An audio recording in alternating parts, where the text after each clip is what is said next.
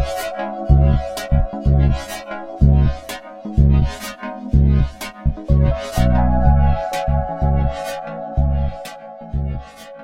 Schönen guten Abend. Auch ich darf Sie hier aus der Volkshochschule Esslingen ganz herzlich begrüßen, liebe Teilnehmerinnen und Teilnehmer, die sich heute aus den Großstädten, aber auch aus der Provinz zugeschaltet haben für einen neuen Vortrag der Reihe VHS Wissen Live, einer Kooperation, einem Kooperationsprojekt von ganz vielen Volkshochschulen, denen wir auch an dieser Stelle erstmal danken wollen. Und ganz besonders darf ich natürlich den heutigen Referenten begrüßen aus Stanford Hans-Ulrich Gumbrecht, der zweite Referent in diesem Semester, der ähm, aus Stanford äh, in der Reihe spricht. Wir hatten ja ähm, im September Niall Ferguson hier. Ähm, ich darf Sie ganz kurz vorstellen oder dich, lieber Sepp, ganz kurz vorstellen. Ähm, du hast ähm, in vielen Städten ähm, gelebt, aber nicht nur in Großstädten, sondern auch in vielen ähm, kleineren deutschen Städten und dort äh, warst du besonders äh, produktiv, wenn ich das richtig sehe. Du hast in Bochum zum Beispiel ähm, gelebt, aber auch in, in Siegen eine Professur gehabt und lebst seit ja, Anfang der 90er Jahre in den USA.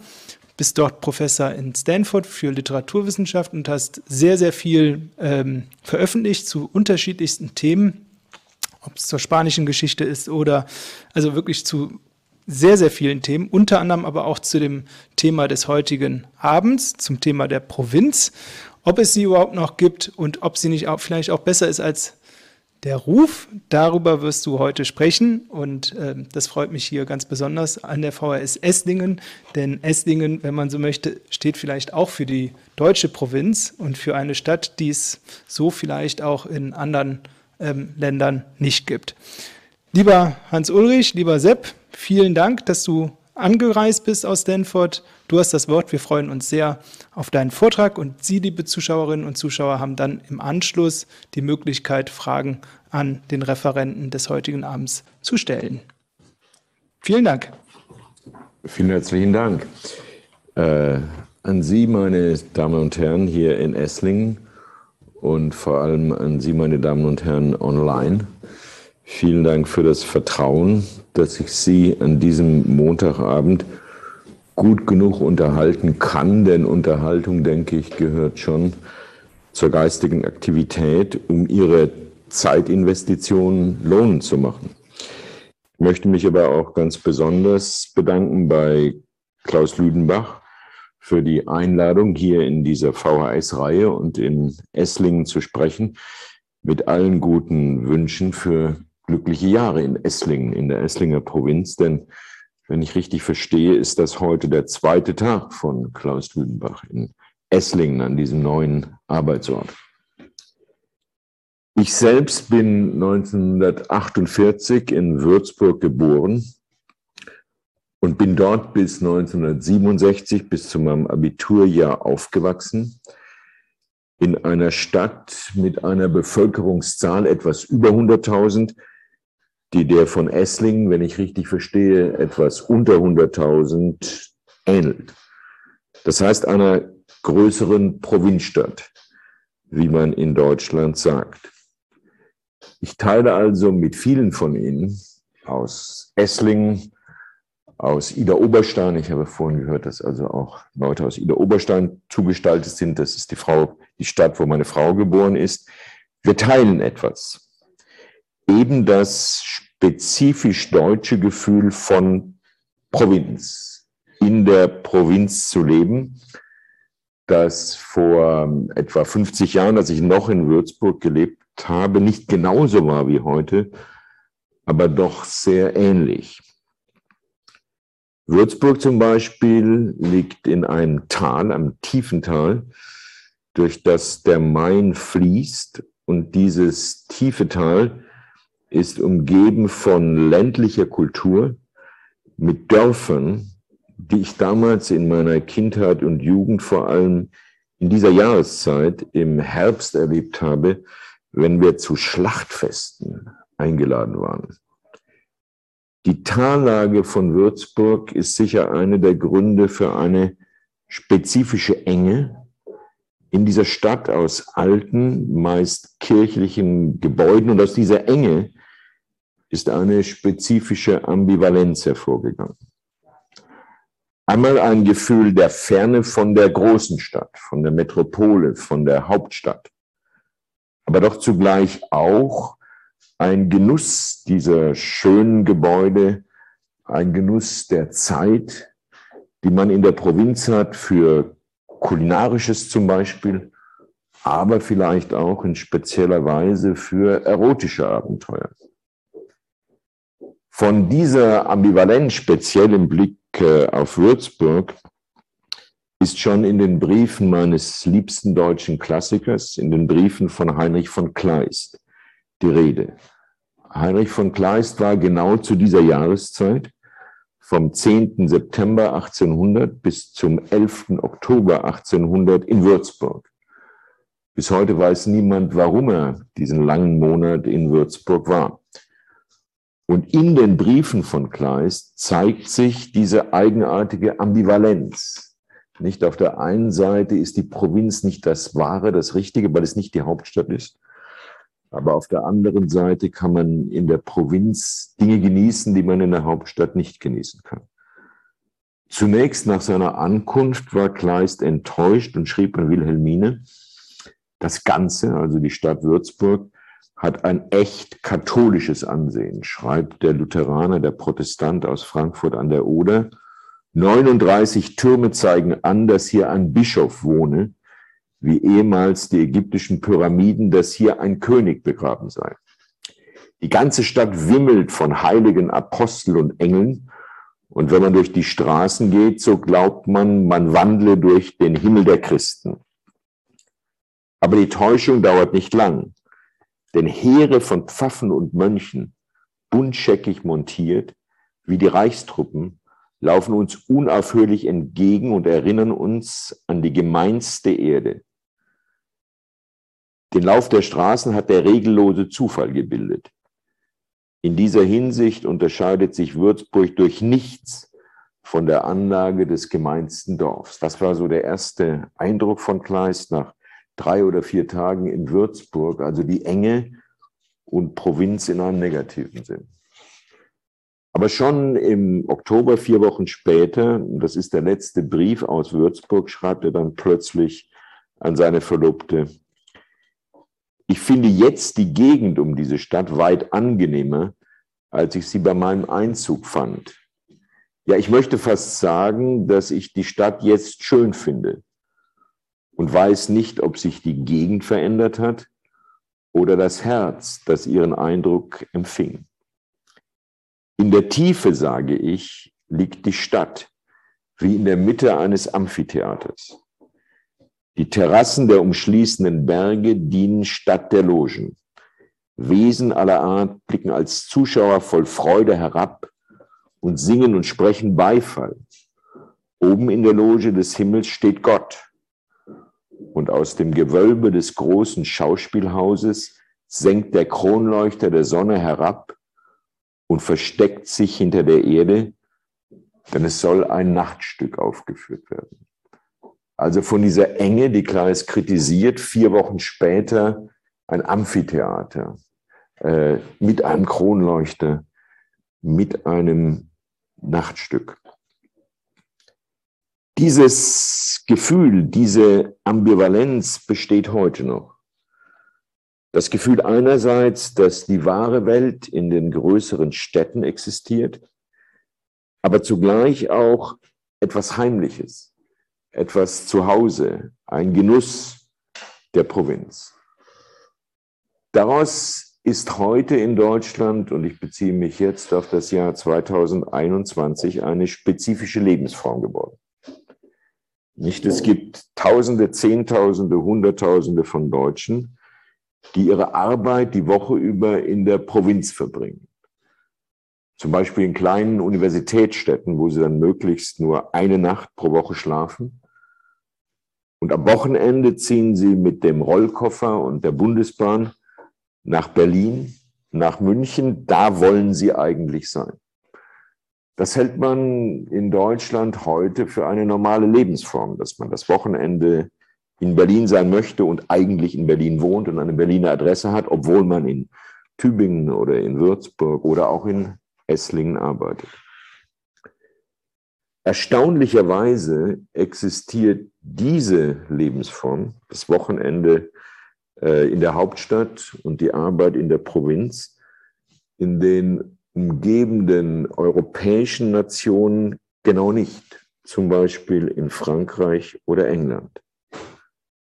Dort gibt es eine überproportionale Zahl von Bürgern, die in der Hauptstadt arbeiten, die in Paris arbeiten und das Wochenende und auch die Zeit ihrer Pension in der Provinz verbringen. Sie haben eine gewisse Sympathie, einen gewissen Respekt für die Hauptstadt. Aber diese Berlin-Begeisterung, dieser Berlin-Hype, wie man mit einem englischen Wort sagen könnte, existiert in Paris oder in England oder in Italien oder in Spanien eigentlich nicht. Sie erleben die Hauptstadtbegeisterung und vor allem die Ambivalenz der Provinz nicht so intensiv wie in Deutschland.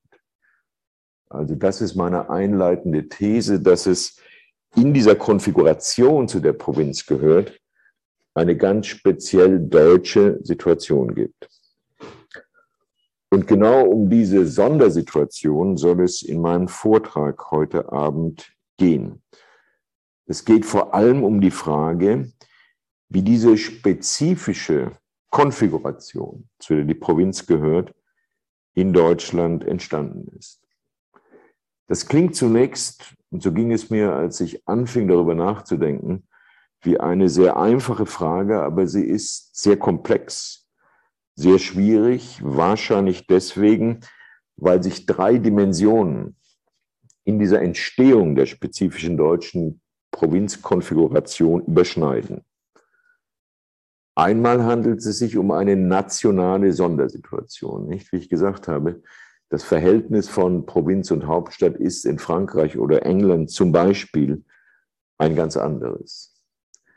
Zweitens gibt es eine zeitliche Dimension, eine historische Dimension. Dieses Verhältnis hat sich im Lauf der letzten 200, 250 Jahre intensiv verändert. Und wie Sie sehen werden, das ist ohnehin ein intellektuelles Thema, was in Deutschland besonders im Zentrum steht. Es gibt auch eine mediale Dimension. In der Literatur des 19. Jahrhunderts vor allem gibt es einen Unterschied zwischen der Provinz und der Hauptstadt, den es vielleicht so in der Realität nie gegeben hat. Und diesen Schwierigkeiten, also dass das wirklich eine schwierige Frage ist, zu verstehen, was ist spezifisch mit der Provinz in Deutschland, soll die Gliederung meines Vortrags in drei Teile gerecht werden. Die erste Frage und das erste Thema, wie ist diese deutsche Sondersituation seit dem späten 18. Jahrhundert entstanden? Ich konzentriere mich da auf zwei Städte besonders, auf Weimar und auf Marburg und will zeigen, dass die Provinz unter deutschen Bedingungen und vielleicht nur unter deutschen Bedingungen ein Ort des Geistes, ein Ort der Intensität des Geistes ist. Aber ich möchte in diesem ersten Teil auch erklären, warum die Ambivalenz der Provinz in Deutschland so besonders stark ist. Und da werde ich mich auf einen deutschen Maler beziehen, den Sie alle oder fast alle kennen, nämlich Karl Spitzweg. Im zweiten Teil konzentriere ich mich auf die europäische Situation, auf eine europäische Unterscheidung zwischen Hauptstadt und Provinz, wie sie in der Literatur, in der Fiktion, im 19. Jahrhundert vor allem in den Romanen des Realismus entstanden ist und einen Einfluss auf die deutsche Konfiguration gehabt hat. In dieser Unterscheidung ist die Provinz nicht so sehr oder eigentlich überhaupt nicht ein Ort der Intensität des Geistes, sondern die Provinz ist der Ort der Leidenschaft, der Liebesleidenschaft, der oft tragischen Liebesleidenschaft. Und im dritten Teil möchte ich schließlich die Frage stellen, ob der Gegensatz zwischen Provinz und Hauptstadt überhaupt noch zu unserer Zeit, zum fortgeschrittenen 21. Jahrhundert gehört. Ob dieser Gegensatz nicht ersetzt worden ist mittlerweile durch das Verhältnis zwischen der Megalopolis, der ganz großen Stadt, ich werde mich vor allem auf São Paulo, das ich einigermaßen gut kenne, konzentrieren, und auf der anderen Seite das suburbane Leben, nicht die Provinz, sondern das suburbane Leben, wie zum Beispiel Silicon Valley, das zwischen zwei nicht ganz großen Millionenstädten, zwischen San Francisco und San Jose im Süden von Nordkalifornien liegt. Aber eigentlich ist Silicon Valley nicht verbunden mit San Francisco oder San Jose. Der Vortrag wird von jetzt an noch etwa 40 Minuten dauern. Ähm, es ist angesichts der Komplexität des Themas, des Problems nicht möglich, eine direkte, unilineare Argumentation zu entwickeln. Also wir müssen immer wieder bestimmte Bedingungen äh, aus verschiedenen Perspektiven beleuchten. Und was ich Ihnen äh, heute Abend vortrage, meine Damen und Herren, hat zu tun mit einem kleinen Buch, was ich vor etwa einem Monat veröffentlicht habe. Der Titel dieses Buchs ist Provinz von Orten des Denkens und der Leidenschaft. Aber der Vortrag heute Abend ist keine Zusammenfassung, keine Kurzfassung dieses Buchs. Eher möchte ich sagen, Sie können in diesem Buch sozusagen ausführlichere historische Illustrationen dessen finden, was ich heute Abend vortragen werde. Und nun also zum ersten Teil, zu der Frage nach der Entstehung des spezifisch deutschen Provinzgefühls seit dem Ende des 18. Jahrhunderts in Konzentration auf Weimar und dann später auf Marburg, aber auch in Konzentration auf die Entstehung dieser spezifischen Ambivalenz, die in Deutschland intensiver, stärker ist als in anderen kulturellen Nationen. Was die Frage nach der Entstehung der deutschen Provinz als Ort des Geistes angeht, so gibt es eine berühmte, eine bedeutende Vorgabe. Und das ist das Buch, das die französische Adlige und Intellektuelle Germaine de Stael im Jahr 1813 in London veröffentlicht hat, De l'Allemagne von Deutschland. Wie gesagt, äh, Madame de Stael war eine französische Aristokratin aus der Hocharistokratie. Sie war von Napoleon aus Frankreich verbannt worden. Und in diesem Moment der Verbannung hat sie sich gar nicht gefragt, sie wollte nach Weimar gehen. Sie wollte verstehen, wie in einer so kleinen Stadt eine so große intellektuelle Konzentration entstehen konnte, die damals schon 1813 auf ganz Europa ausgewirkt hat. Und ich möchte Ihnen nun nach Kleist drei Zitate von Madame de Stael zum Besten geben. Sie sagt da in der Einleitung, dass sie normalerweise sich in diesen kleinen Städten als Französin nie wohlgefühlt hat. Der Aufenthalt in kleinen Städten ist mir immer sehr langweilig vorgekommen. Der Geist der Männer verengt sich dort und das Herz der Frauen erstarrt. Man lebt dort so nah beieinander, dass man sich durch seinesgleichen beengt und gefesselt fühlt.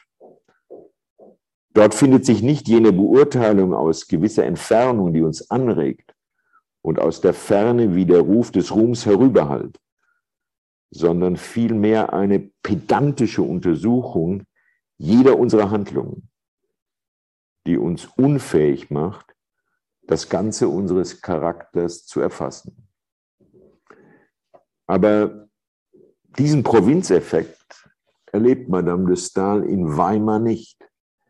Vielleicht deswegen, weil Weimar noch kleiner ist als eine klassische Provinzstadt. Und da heißt es in de l'Allemagne, dieser peinliche Zwang, dieser peinliche Zwang zur Pedanterie existierte aber in Weimar gar nicht. Weimar war nicht eine kleine Stadt, sondern ein großes Schloss, Ein ausgewählter Kreis unterhielt sich dort mit regem Interesse über jedes neue Erzeugnis der Kunst. Frauen, liebenswürdige Schülerinnen einiger hochbegabter Männer, beschäftigten sich unaufhörlich mit den Werken der Literatur wie mit den politischen Ereignissen von größter Wichtigkeit. Also vielleicht könnte man sagen, weil Weimar noch kleiner war als eine Provinzstadt, konnte diese unglaubliche Konzentration des Geistes in Weimar entstehen. Und dann fragt sich Madame de Stahl, ob es dafür sozusagen typologisch einen nationalen Grund gibt und kommt zu einer These, die ich für zentral bedeutsam halte. Da heißt es, Deutschland war ein aristokratischer Staatenbund. Das Reich hatte keinen geistigen Mittelpunkt, kein Zentrum der öffentlichen Meinung. Man muss sich klar machen, das wusste Madame de Stael nicht, dass Berlin erst 1871 Zentrum von Deutschland wurde. Vorher gab es nie einen deutschen Staat. Es bildete keine in sich zusammengeschlossene Nation. Dem Bündel Deutschlands fehlte das haltende Band.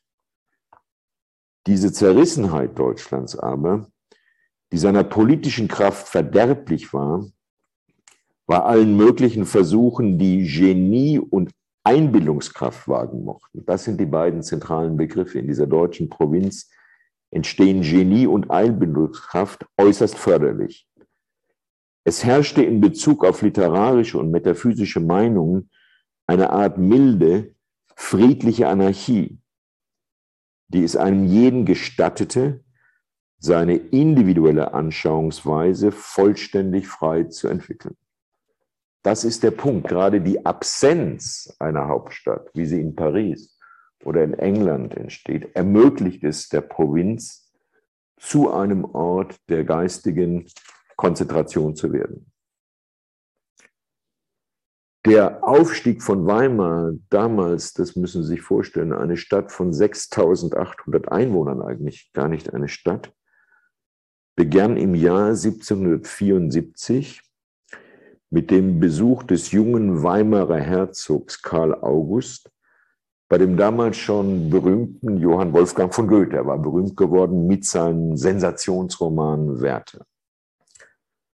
Und der junge Herzog lud den jungen Goethe ein, nach Weimar umzuziehen, um dort mit ihm den Hof zu einem Musenhof zu machen. Erstaunlicherweise nahm Goethe dieses Angebot nach einiger Zeit der Überlegung an, weil er glaubte, anders als in seiner Vaterstadt Frankfurt, die damals wahrscheinlich demografisch die größte Stadt auf dem Gebiet Deutschlands war, erstens keinen Widerstand zu finden in Weimar bei der Realisierung seiner Ideen, seiner Programme.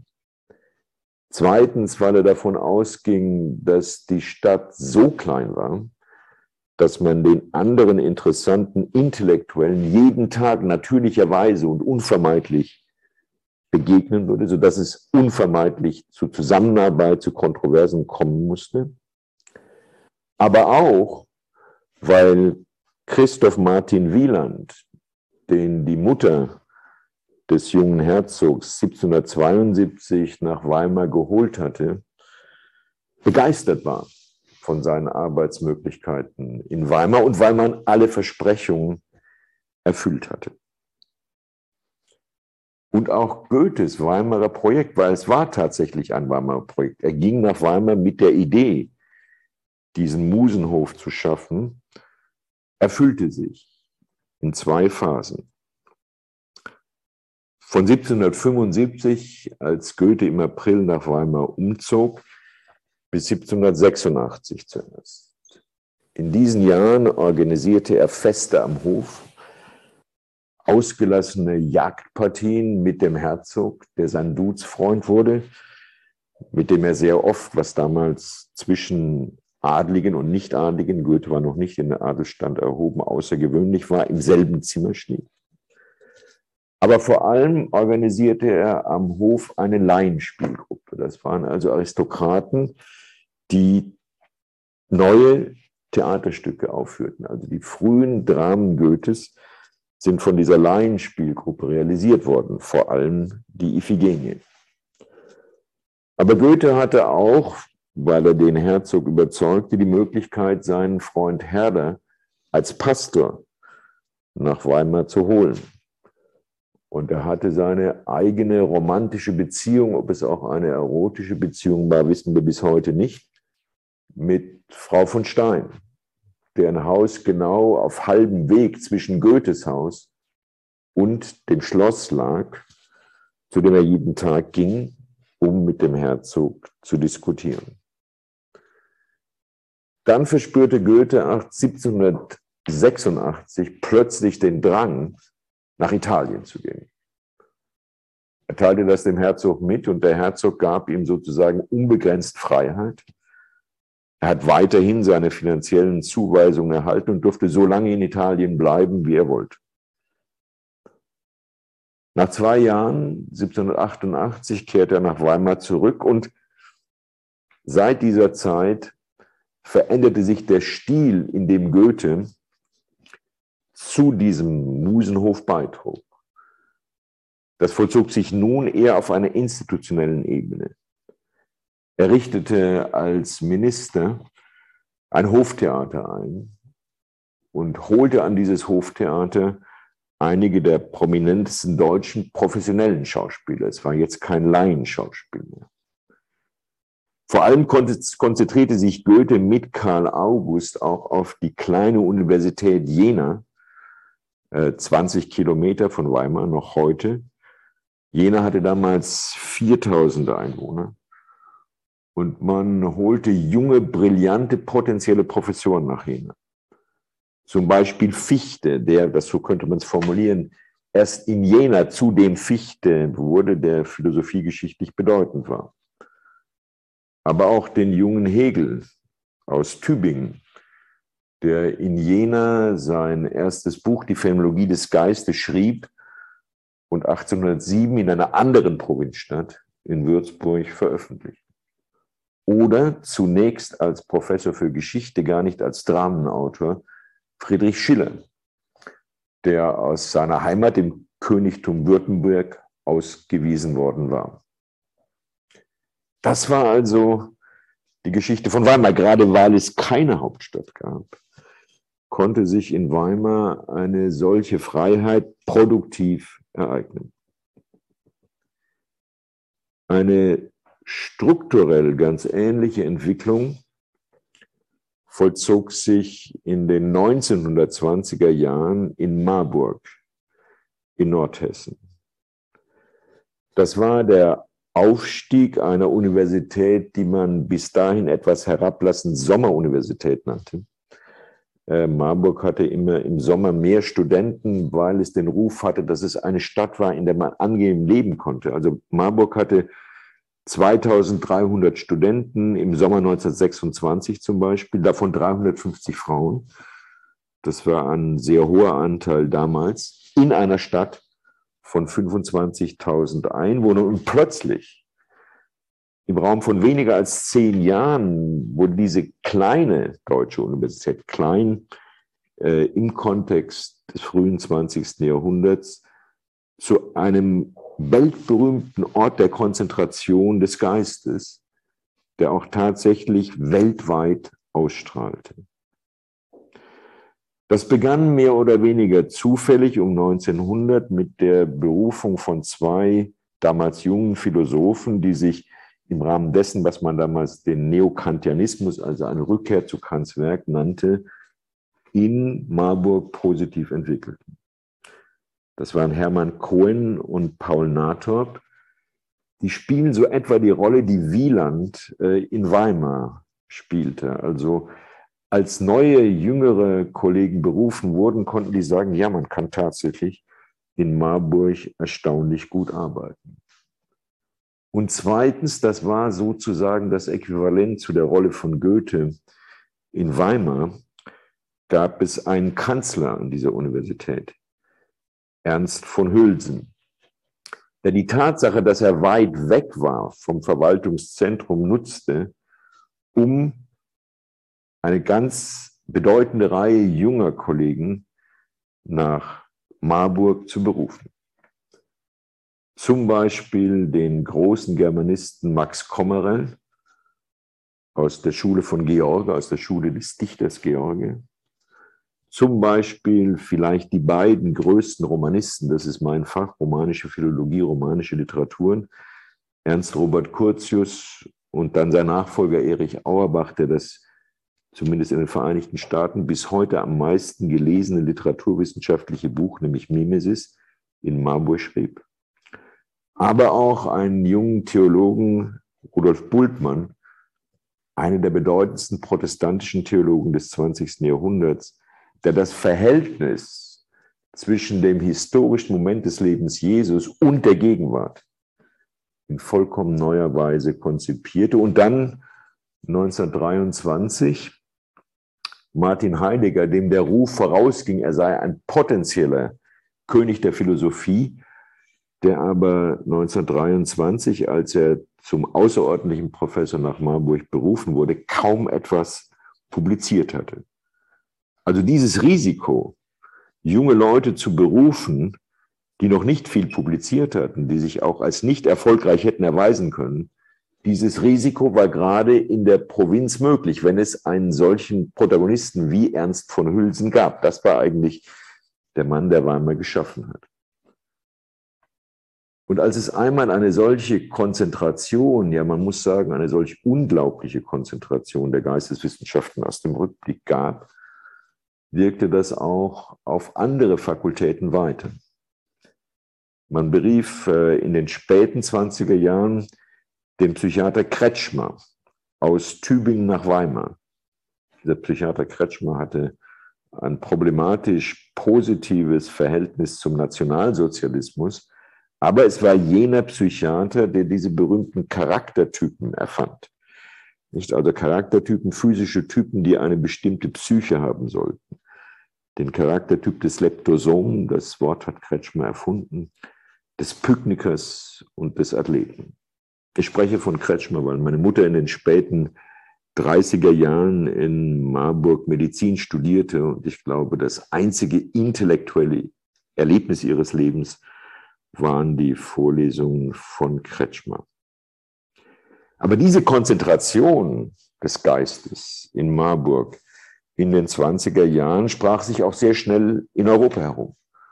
Und einige der ganz großen Literaten und Philosophen des 20. Jahrhunderts waren Studenten in Marburg. Das muss man sich vorstellen. Also die Leute kamen in diese kleine Stadt, deren Namen sie wahrscheinlich 1910 noch nie geholt, gehört hatten. T.S. Eliot zum Beispiel studierte in Marburg, José Ortega y Gasset oder Boris Pasternak oder junge Philosophen, Hans Jonas, Karl Löwit, Leo Strauss, und die berühmte Hannah Arendt, die in Marburg die geliebte Martin Heideggers wurde. Weimar war in dieser Hinsicht strukturell anders als jene klassischen Universitätsstädte, die es in anderen europäischen Nationen gab. Also zum Beispiel Oxford und Cambridge im Verhältnis zu London. Das ist eine Geschichte, eine Struktur von Jahrhunderten. Oder Salamanca in Spanien im Verhältnis zu Madrid oder Pisa in Italien im Verhältnis zu Rom. Das waren langfristige Verhältnisse. Für die deutsche Situation war typisch nicht nur in Marburg, dass diese Momente der intellektuellen Konzentration auf eine kurze Zeit, wie etwa nicht einmal die ganzen 20er Jahre begrenzt war. Es fiel den Nazis dann nach 1933 leicht, diese Konzentration in wenigen Jahren, ja in wenigen Monaten zu zerschlagen. Aber diese vielfältig aufflackernden Orte des Denkens gab es so, meine ich, in keiner anderen Nation. Denken Sie zum Beispiel, also regional nah, bei Esslingen an Tübingen im späten 18. Jahrhundert, als dort Schelling, Hölderlin, Hegel studierten. Denken Sie an Göttingen, das im frühen 20. Jahrhundert das Weltzentrum der Mathematik war. Das wusste man in Göttingen im Moment noch gar nicht. Aber kann heute retrospektiv sagen, die wichtigsten Impulse für die Mathematik des 20. Jahrhunderts kamen aus Göttingen. Oder auch, sage ich mit einem gewissen Stolz, meine Vaterstadt Würzburg, die anders als man mit Würzburg assoziieren würde, eigentlich nie bedeutend in den Geisteswissenschaften war. Aber der erste Nobelpreis überhaupt, der Nobelpreis für Physik 1900, wurde an einen Würzburger Professor, Wilhelm Röntgen, verliehen, der die Röntgenstrahlen entdeckt hatte. Und das war nicht der letzte Nobelpreisträger. Also Würzburg hat zwischen 1900 und 1920 insgesamt fünf Nobelpreise in Physik und Chemie gewonnen. Nicht ist heute weiterhin, denke ich, in den Naturwissenschaften eine gute Universität. Aber diese aufflackernden Momente der Konzentration, die scheinen spezifisch zu sein für die deutsche Situation. Also ich habe versucht bisher Ihnen zu erklären, dass man es aus spezifischen deutschen Prämissen erklären kann, dass nur in Deutschland diese kurzen Momente der geistigen Intensität in der Provinz entstehen können. Aber auch das Gefühl der Ambivalenz der Provinz, von dem ich eingangs geredet habe, die Provinz ist positiv und zugleich negativ, auch das entstand in den Universitätsstädten. Studenten und Professoren beklagten sich oft und verspotteten die geistige Enge der Mitbewohner, zum Beispiel in Jena, und in Jena hat das zuerst stattgefunden, die nicht zur Universität gehören. Dafür gebrauchte man in Jena schon im 18. Jahrhundert das Wort Philister. Philister waren diejenigen, die für die Enge der Stadt typisch waren. Und dieses Wort der Philister wurde dann Mitte des 19. Jahrhunderts durch das Wort Bieder und Biedermänner ersetzt. Das Wort Bieder war im frühen 19. Jahrhundert noch ein durchaus positives Wort. In diesem Wort kondensierte sich eine Ambivalenz zwischen der Selbstgefälligkeit des beschaulichen Lebens in der Provinz, das waren die Biedermänner, und andererseits einer kritischen Perspektive auf dieses beschauliche, selbstgefällige Leben. Der Maler dieser Ambivalenz in der Mitte und in der zweiten Hälfte des, 20, des 19. Jahrhunderts war der erstaunlicherweise bis heute beliebteste Maler der Deutschen, Karl Spitzweg. Karl Spitzweg, der in München geboren war und sein ganzes Leben in München lebte, aber für kleine Städte in Süddeutschland schwärmte.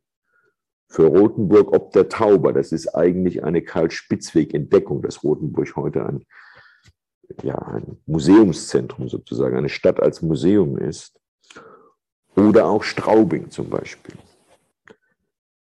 Wenn Sie sich an die zentralen Gestalten der berühmtesten Gemälde von Spitzweg erinnern, den Zeitungsleser zum Beispiel, oder den Rosenduft in Erinnerung, oder vor allem den armen Poeten, dann sehen Sie, dass es sich hier immer um eine Ambivalenz dreht. Vergegen Sie sich den, vergegenwärtigen Sie sich den armen Poeten. Das ist auf der einen Seite eine romantische, eine angenehme, eine positive Situation, aber zugleich auch die Perspektive eines kalten Lächelns, die sich in diesen Spitzweggemälden vergegenwärtigt.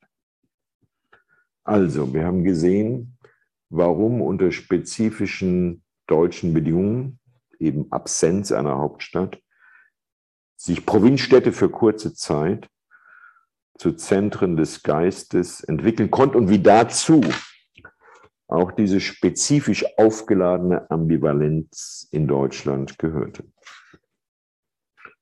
Das war der erste Teil. Meine Damen und Herren, machen sich keine Sorgen. Das ist, wie ich schon angekündigt habe, der längste Teil. Jetzt möchte ich mich konzentrieren auf die Entstehung einer ganz anderen Unterscheidung zwischen Hauptstadt und Provinz in der Literatur des Realismus des 19. Jahrhunderts, in den Romanen des Realismus, also in einem fiktionalen Medium. Ob das, was in diesem fiktionalen Medium als Begriffsunterscheidung entstand, je einer Wirklichkeit in Frankreich zum Beispiel, ich konzentriere mich vor allem auf französische Texte, entsprach, das wissen wir nicht. Aber diese andere Unterscheidung hatte einen europäischen Einfluss und auch einen Einfluss auf die deutsche Situation. Am Anfang dieser anderen Unterscheidung zwischen Fiktion und Metropole, Fiktion und Hauptstadt, steht geradezu programmatisch der große französische Realist Honoré de Balzac, der 1840 im Vorwort zu seinem monumentalen Projekt von 90 Romanen, er hat sie nicht alle geschrieben, in der Einleitung zu der Comédie humaine, zu der menschlichen Komödie, schreibt, dass die zentrale Unterscheidung für seine Romanserie die Unterscheidung zwischen Paris und der Provinz ist. Das ist die Hauptunterscheidung. In Paris, sagt Balzac, geraten alle Phänomene zu einem gefährlichen Extrem, während die Provinz der Ort der Leidenschaft, der traurigen Leidenschaft, ja der tragischen Leidenschaft ist.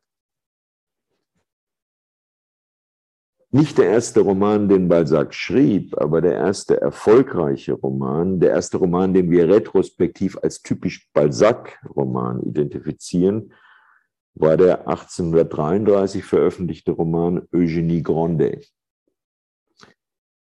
Dieser Roman spielt in einer existierenden Provinz, in der kleinen Stadt Saumur in der Nähe von Tours, 250 Kilometer westlich von Paris. Eugénie Grandet, eine schöne junge Frau, ist die Titelheldin. Und sie ist nicht nur wegen ihrer Schönheit das Objekt der Begierde vieler junger Männer aus ihrer eigenen Stadt, aus Saumur, sondern auch aufgrund der Tatsache, dass sie die einzige Erbin des Vermögens eines enorm reichen, geizigen, provinziellen, engen Vaters ist.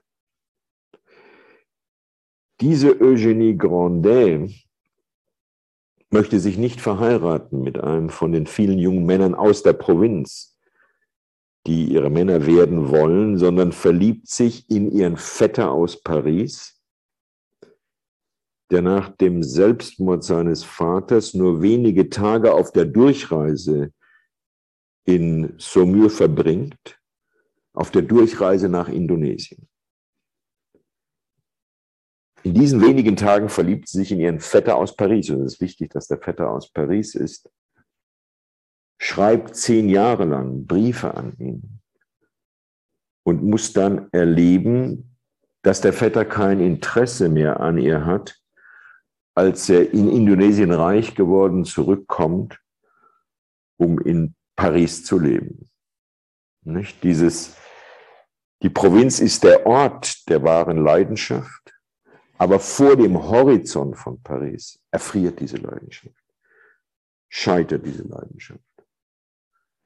Ganz ähnlich ist das Schicksal von Madame de Renal, der Protagonistin in Stendhals großem Roman Le Rouge et le Noir, Rot und Schwarz, 1830 zum ersten Mal erschienen.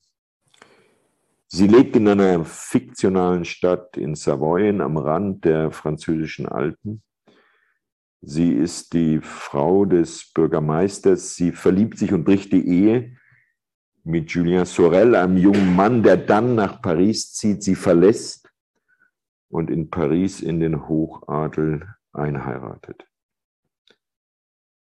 In Paris kommt die Liebe zum Ende durch die Kälte und die Grausamkeit der Hauptstadt wie sie Charles Baudelaire 1857 in seinen Gedichten Les Fleurs du Mal beschrieben hat. Damit sie einen Eindruck von dieser Kälte bekommen, in der zumindest in der Fiktion die Intensität der erotischen Liebe nicht möglich ist, zwei Zitate. Bei Lichtern, die im Luftzug hin und her gespenstern, entzündet sich die Unzucht in den Gassen, das ist Paris. Ameisen, die den Bau aus jedem Loch verlassen, wie die Unzucht überall verborgen Wege bahnt, ist sie dem Feinde gleich, der einen Handstreich plant. Sie lebt am Busen ihrer Stadt von Kot und stiehlt gleich einem Wurm des Menschen täglich Brot. Ein Zischen hört man hier und da aus Küchenessen, Gekreisch von Bühnen und Orchesterton von Bässen. Oder der Weckruf erschollt in den Höfen der Kasernen und der Morgenwind blies auf die Laternen. Es war die Stunde der Schwärme von bösen Träumen, die dunklen Jünglinge auf ihren Kissen bäumen. Also Paris ist dieser kalte Horizont in der Fiktion, in dem Liebe nicht entstehen kann. Nach der Mitte des 19. Jahrhunderts, vor allem in dem bedeutendsten französischen Roman des 19. Jahrhunderts, Madame Bovary von Charles Baudelaire, verschwindet dieser Horizont von Paris. Emma Bovary, eine schöne junge Frau in der Normandie, die vielleicht zu viele romantische Romane gelesen hat, heiratet Charles Bovary, einen langweiligen, freundlichen Landarzt, begeht mehrfach Ehebruch, gibt zu viel Geld aus und bringt sich am Ende um. Und in dem letzten Zitat sehen Sie noch einmal, wie in dieser Fiktion plötzlich die Provinz nicht nur zum Ort der romantischen Liebe wird, sondern äh, zu einem Ort der Grausamkeit. Das ist die Todesszene von Emma Bovary. Ihre Brust begann alsbald heftig zu keuchen. Die Zunge trat weit aus dem Munde. Die Augen begannen zu rollen und ihr Licht zu verlieren wie zwei Lampenglocken, hinter denen die Flammen verlöschen. Man hätte glauben können, sie sei schon tot, wenn ihre Atmungsorgane nicht so fürchterlich heftig gearbeitet hätten. Es war, als schüttelte sie ein wilder innerer Sturm, als ringe das Leben gewaltig mit dem Tode. Ähnliche Szenen haben Sie etwa in dem spanischen Bovary-Roman. Jede europäische Nationalliteratur im 19. Jahrhundert hatte einen ähnlichen Roman in La Regenta. Auch die Regenta stirbt in einer schrecklichen, erschreckenden Situation. Der deutsche Bovary-Roman ist Effi Briest von Theodor Fontane und anders als Flaubert setzt Fontane die Provinz und die neue deutsche Hauptstadt seit 1871 Berlin wieder in ein Verhältnis. Effi Briest stammt aus dem brandenburgischen Adel, eine lebhafte, schöne junge Frau, die mit 17 Jahren den höheren Beamten von Innstetten heiratet, der immerhin ein Verehrer ihrer Mutter gewesen war.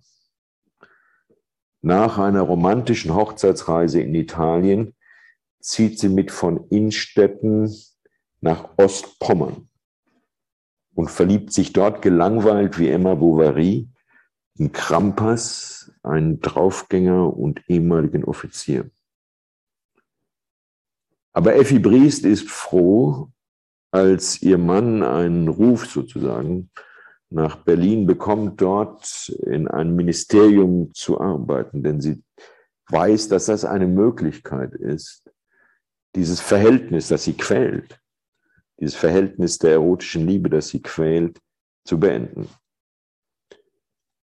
Doch ausgerechnet in Berlin entdeckt ihr Mann die Liebesbriefe, die Krampas an sie geschrieben hat.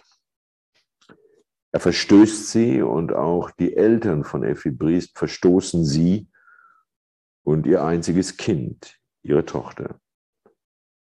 Effi Briest wird krank und zuletzt ändern die Eltern ihren Beschluss des Verstoßens.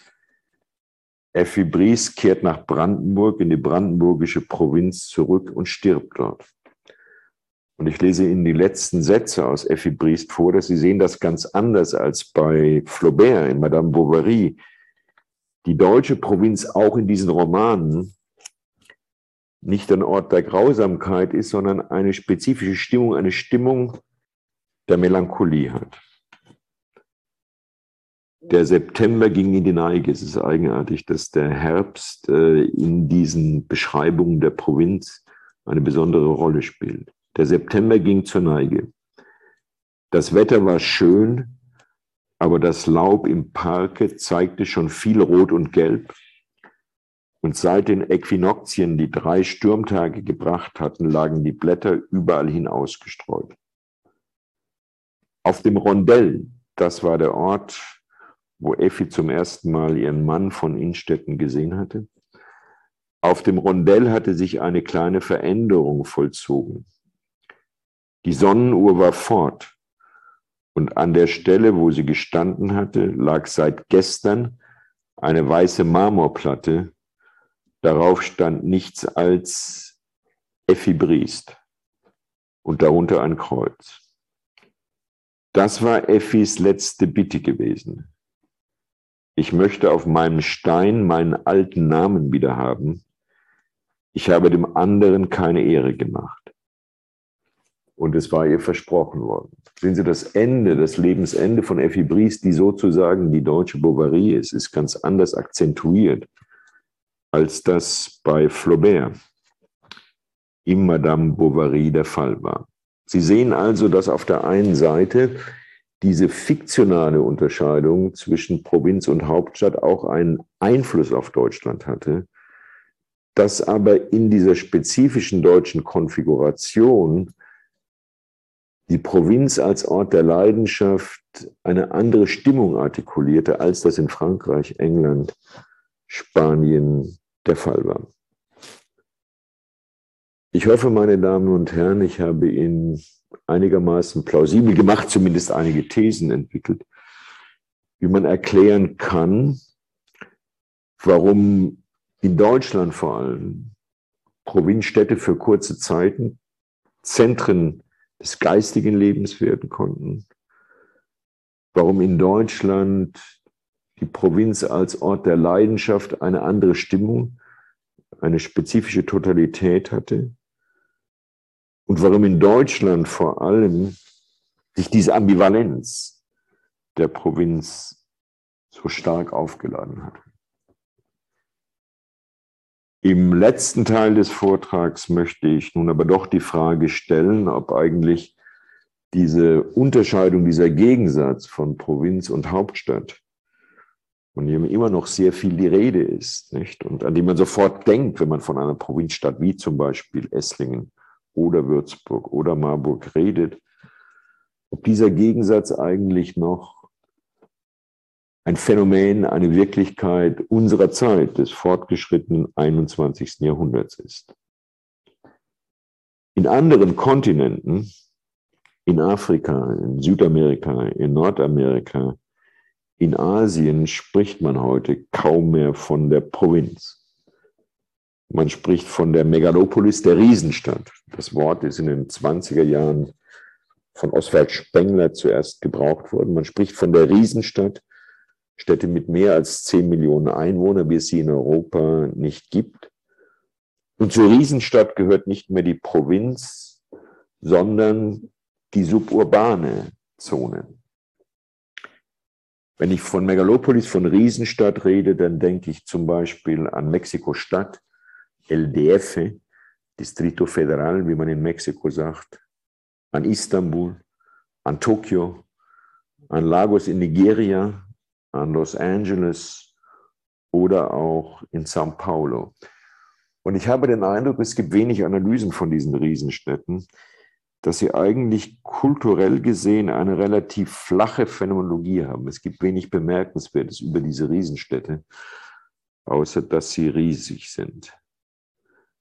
Es gibt zum Beispiel in São Paulo, man weiß nicht, ob São Paulo heute 25 Millionen, 30 Millionen, 35 Millionen Einwohner hat. Man weiß nur, dass São Paulo weiter wächst, demografisch gesehen und auch räumlich gesehen. Das ist ein Bevölkerungszuwachs aus vielen ethnischen und kulturellen Gruppen, die in São Paulo typischerweise in großen Stadtvierteln zusammenleben. Nicht? Es gibt etwa ein japanisches Stadtviertel in São Paulo mit mehr als einer Million Einwohner, wo sie, wenn sie nicht wüssten, dass sie in São Paulo sind, von den Verkehrszeichen und so weiter und so weiter, nicht wüssten, dass sie nicht in Japan sind. Also man lebt in einer Stadt wie São Paulo zunächst in seiner eigenen sprachlichen, kulturellen Gruppe, Aber es gibt zugleich eine Ebene der Kommunikation, des Diskurses in der Nationalsprache, im Portugiesischen, an der jeder teilnehmen kann. Also man oszilliert immer zwischen dem Leben in der Megalopolis, in der eigenen Gruppe und dieser Ebene der Kommunikation. Zentral für diese Riesenstädte ist heute die permanente Bedrohung durch physische Gewalt. Durch physische Gewalt im konkreten Sinn, wie man sie so in Europa nicht kennt. Man muss in einer Stadt wie São Paulo oder einer Stadt wie Lagos den öffentlichen Raum, und ich meine Raum nicht metaphorisch, vermeiden. Man muss sich in individuelle Isolierung, ja individuelle Insularisierung begeben. Und diese individuelle Isolierung oder Insularisierung hat eine Tendenz zur individuellen Eleganz. Unter den entsprechenden finanziellen Voraussetzungen, das ist nicht nur mein Eindruck, ist es überraschend, welche Rolle Fashion, teure Kleidung, zum Beispiel in São Paulo oder in Lagos oder in Los Angeles spielt. Wie kann man das erklären? Ich habe keine brauchbare Erklärung, aber vielleicht deshalb, weil es eigentlich kein soziales Leben gibt. Man lebt nur immer in seiner engen Gruppe. Und wenn man sich dann so kleidet, als gäbe es eine Öffentlichkeit, dann kann man sich vielleicht überzeugen, dass das, was de facto unter den Bedingungen der Gewalt nicht existieren kann, doch existiert. Insgesamt sind diese Riesenstädte ganz sicher nicht ein Ort der erotischen Intellektualität oder, wie man manchmal glaubt, der intellektuellen Intensität. Man sagt in Deutschland immer, dass Universitätsrankings nicht ernst zu nehmen sind. Ich denke, die besten Rankings sind durchaus ernst zu nehmen. Und unter den 25 Universitäten, die als die besten der Welt gelten, gibt es nur eine, die in einer Stadt liegt, die man Megalopolis nennen kann. Das ist die Columbia University in New York keine andere Spitzenuniversität liegt in einer äh, solchen Stadt, wobei man sich fragen kann, ob New York wirklich eine Megalopolis ist, eine Riesenstadt. Demografisch gesehen nach Zahl der Einwohner ja, aber manchmal denke ich, dass New York eigentlich eher der traditionellen Metropole entspricht, dass New York eigentlich eine historische Stadt ist. New York ist die Hauptstadt für mich des frühen 20. Jahrhunderts. Und wie verhält sich nun das suburbane Leben zu diesen Zentren, zu diesen Riesenstädten des 21. Jahrhunderts? Zunächst denke ich, ist es wichtig, sich klar zu machen, dass das suburbane Leben, Suburban Life, sich nicht als Gegensatz zu diesen großen Städten versteht, sondern eher als ein Phänomen der Peripherie, es gibt keinen Gegensatz. Und weil es ein Phänomen der Peripherie ist, trägt dann auch die Riesenstadt gar nicht zur Identität der Peripherie bei. Was anders ist, und das ist eine Hypothese an der Peripherie, am suburbanen Leben, ist, dass es nicht diese institutionalisierte Ebene der Kommunikation gibt, wie ich das von São Paulo beschrieben habe. Also jeder lebt in seiner eigenen kulturellen Gruppe und kann dann mit den anderen kommunizieren. Dazu ist die Peripherie demografisch zu, zu schwach. Es gibt Ereignisse solcher Kommunikation. Es gibt Ereignisse solcher Kommunikation. Es gibt Momente im suburbanen Leben, wo man sich mit Leuten mit einem anderen Hintergrund trifft, mit ihnen zusammenarbeitet, mit ihnen in eine Konversation eintritt. Und das können dann Momente punktueller, intellektueller Produktivität, Ereignisse punktueller Produktivität werden. Das sind die Momente, wo man sagen kann, dass das Phänomen des Start-up, was ja auch ein kurzfristiges Phänomen ist, Startups sind nicht auf Jahrzehnte angelegt, typisch für die suburbane Situation ist.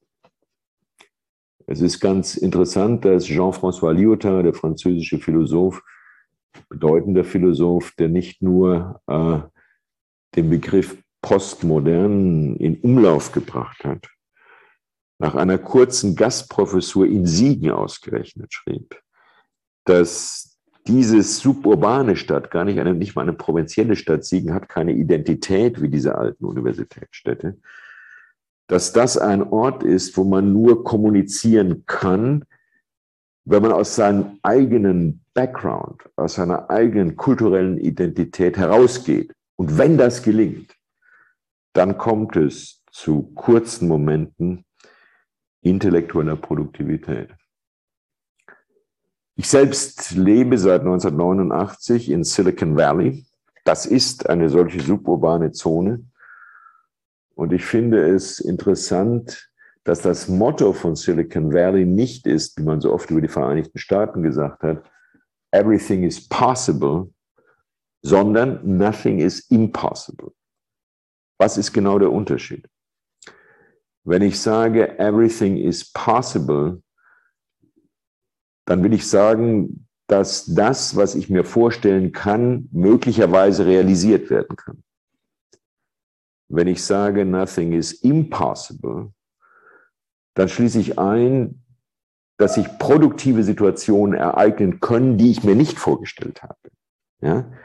Also niemand hat zum Beispiel das geplant, das vorausgesehen, die Wirkungen vorausgesehen, die wir heute mit elektronischer Technologie verbinden, wie sie in Silicon Valley entstanden sind. Nothing is impossible. Ja, man könnte zum Beispiel sagen, dass das Gottesprädikat der Allgegenwart heute realisiert ist. Ja, zum Beispiel, Sie sind zugeschaltet, Sie sind nicht in Esslingen, können meinen Vortrag so verfolgen, als seien Sie in Esslingen. Das hat niemand geplant, das hat sich ereignet. Nothing is impossible. In diesem Sinn sind die suburbanen Zonen heute der Ort der besten Universitäten der Welt.